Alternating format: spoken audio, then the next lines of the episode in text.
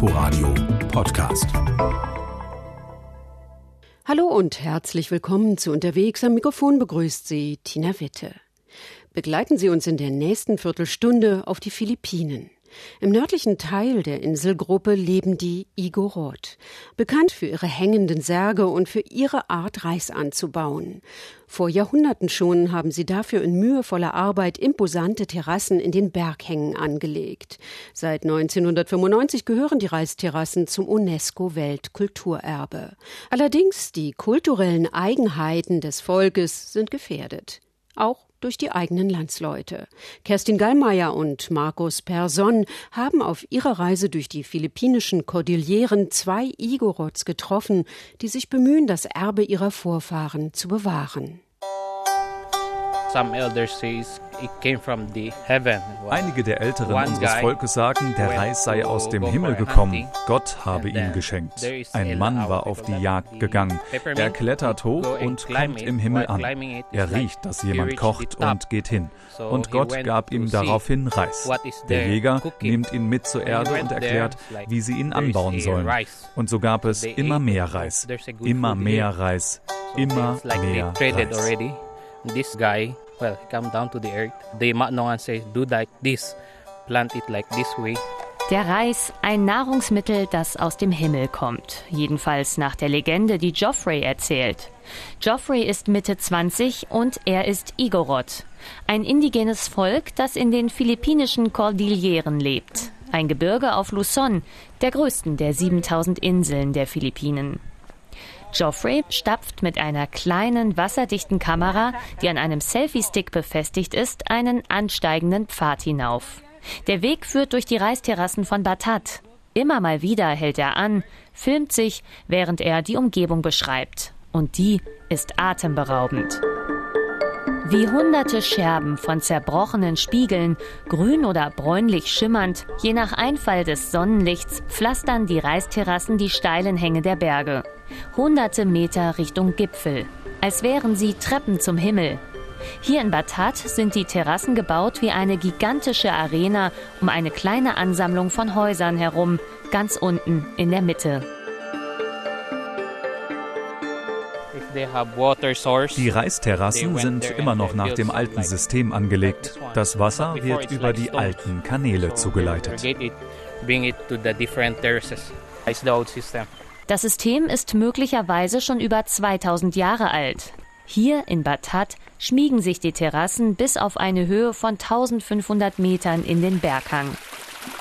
Geoffrey hält seine Kamera an einen kleinen Wasserlauf. Er ist mit der Grund dafür, dass Geoffreys Vorfahren hier an dieser Stelle in mühevoller Arbeit überhaupt Reisterrassen angelegt haben. Denn damit das System der Reisterrassen funktioniert, gibt es stets ein natürliches, aber raffiniertes Bewässerungssystem. Uh, Terrassen werden dort gebaut, wo es Wasser gibt, normalerweise Quellen, die oben am Berg entspringen. Wenn du eine Terrasse anlegst, fängst du oben am Berg an. Du baust keine Terrasse in einem Jahr. Es dauert länger. Die Reisterrassen von Batat haben Dutzende Ebenen. Stützmauer folgt auf Stützmauer hinauf zum Gipfel. Auf schmalen Steintreppen geht es abenteuerlich steil bergab von einer zur nächsten Terrassenebene. Auf einigen Beeten wurden die kleinen Reispflänzchen erst gerade gesetzt. In anderen leuchtet es bereits grün. Das Wasser steht Zentimeter hoch auf dem Lehmboden. Einmal im Jahr wird hier der Reis geerntet. Nach dem Anpflanzen des Reises kümmerst du dich um andere Dinge. Du kannst ja nicht nur auf den Reis warten. Erzählt Geoffrey. Und so bauen die Bergbewohner in der Zwischenzeit Süßkartoffeln, Kohl, Karotten, Tomaten und sogar Erdbeeren in ihren Gärten und auf den Feldern an.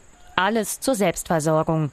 Denn die Bergvölker in den Kordilleren lieben ihre Unabhängigkeit. Schon Geoffreys Eltern, Groß- und Urgroßeltern haben Reis auf den Terrassen der Kordilleren angebaut und die Felder an die nächste Generation weitervererbt. The first one will take the rice terraces of the father. Der älteste Sohn erbt die Reisterrassen des Vaters, der zweite die Reisterrassen der Mutter. Gibt es nur eine Terrasse, so erhält die nur der erste Sohn. Die Terrasse unter beispielsweise fünf Kindern zu teilen, würde sie so klein machen, dass man davon keine Familie mehr ernähren könnte. Wenn der erste Reis pflanzt, wird er seine Brüder fragen, ob sie dabei helfen, und dann wird er ihnen einen Teil der Ernte abgeben on the terrace and then give some portion of the rice to them. Tradition ist allerdings auch, die verschiedenen Igorot-Ethnien, die in den unterschiedlichen Dörfern leben, waren lange aufs Ärgste verfeindet. Vor nicht einmal einem Jahrhundert noch wurden blutige Fäden zwischen den Stämmen ausgetragen. When before it's a hard one to go on another village Früher war es so, wenn du in ein anderes Dorf gegangen bist und du dort unbekannt warst, dann haben sie dir den Kopf abgeschlagen. Zum sportlichen Zeitvertreib wurden sogar regelrechte Jagden auf Mitglieder anderer Stämme veranstaltet. Diese Zeiten sind glücklicherweise vorbei. Dennoch, viele Rituale und Traditionen der Igorot haben es bis in die Gegenwart geschafft. Auch in Sagada, einem von Pinienwäldern und Kalksteinfelsen umgebenen Bergdorf. Eine zwei- bis dreistündige, teils halsbrecherische Berg- und Talfahrt von Batat Richtung Nordwesten. Amerikanische und asiatische Fastfoodketten gibt es hier noch keine. Nur ein Unterschied zum Rest der Philippinen. Auch die Luft ist hier deutlich kühler und frischer. Der relativ laxe Umgang mit Haschisch und Cannabis in Sagada zog lange Zeit Aussteiger und Backpacker an und auch viele Bewohner der philippinischen Hauptstadt Manila. Seit der philippinische Präsident Duterte seinen Krieg gegen die Drogen führt, ist der Rummel ums Rauchen vorbei. Mittlerweile kommen Touristen hauptsächlich hierher, um die Höhlen von Sagada zu erkunden und um eine weitere Sehenswürdigkeit zu bestaunen, die hängenden Särge. An steilen Felswänden außerhalb des Dorfs sind Dutzende Holzsärge an Seilen befestigt, in den Stein gepflockt oder in enge Felsnischen geschoben. Long time ago, there is no vor langer Zeit gab es keinen Friedhof in Sagada. Und so beschlossen die Menschen, die Särge hier in den Felsen, Bergen unterzubringen.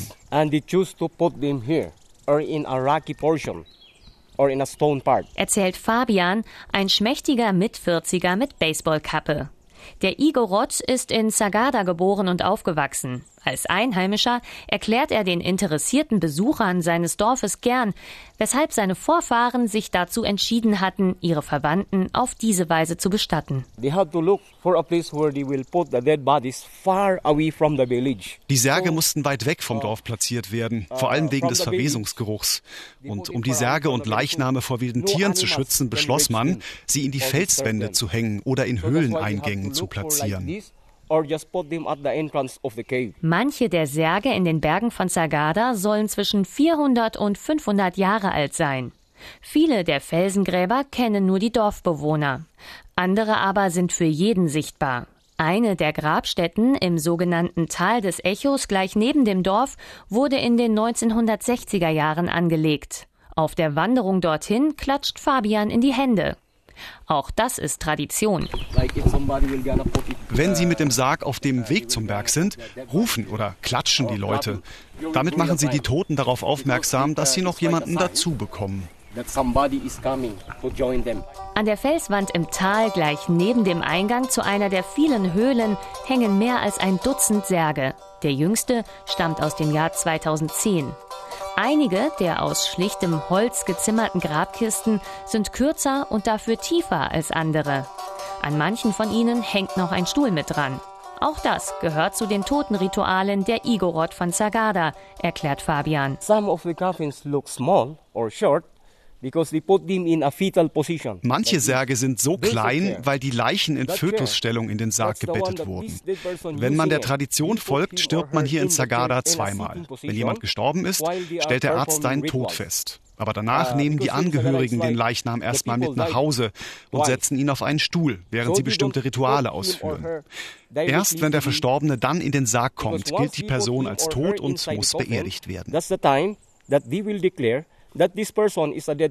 Das Bergbegräbnis ist bei den Indigenen von Sagada eine Aufgabe, an der viele Dorfbewohner mit anpacken.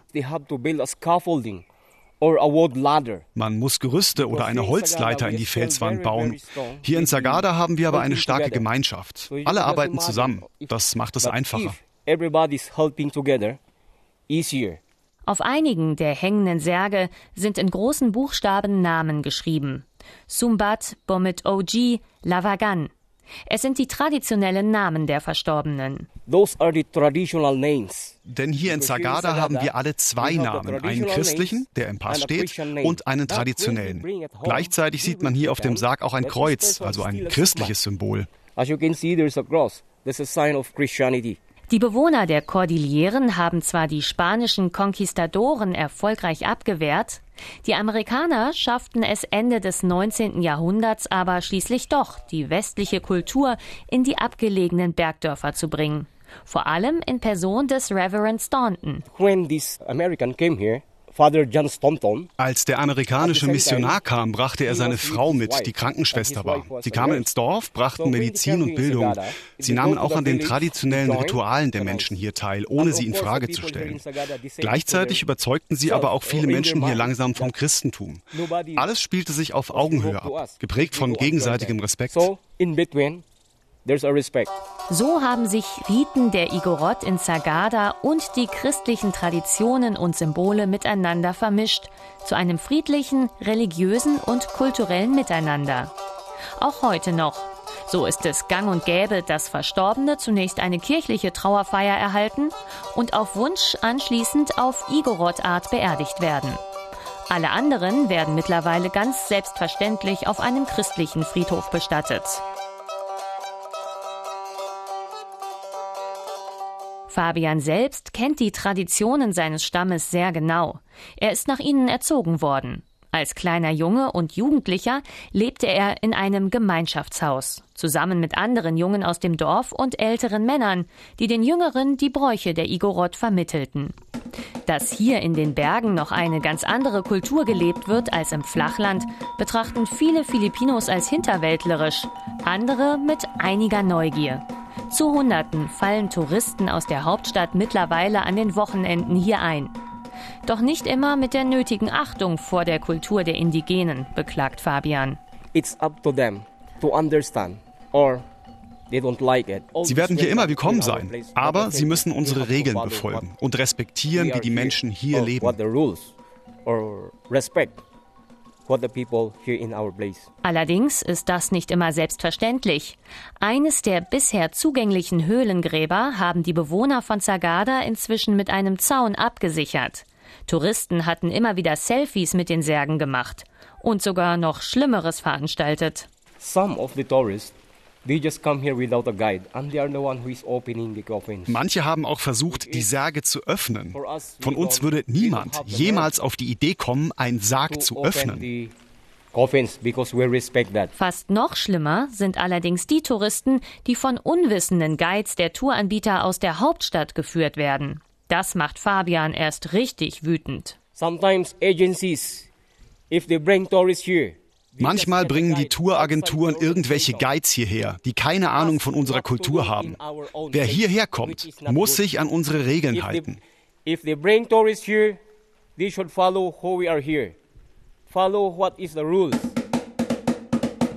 Für das Fortbestehen der Kultur in Sagada, Batat und den anderen Bergdörfern gibt es allerdings noch eine andere, vielleicht größere Sorge der wegbrechende Nachwuchs. Denn viele junge Igorot zieht es in größere Orte. Viele gehen nach Baguio, die nächstgroße Stadt in den Bergen, oder gleich nach Manila. Das beobachtet auch Geoffrey aus Batat.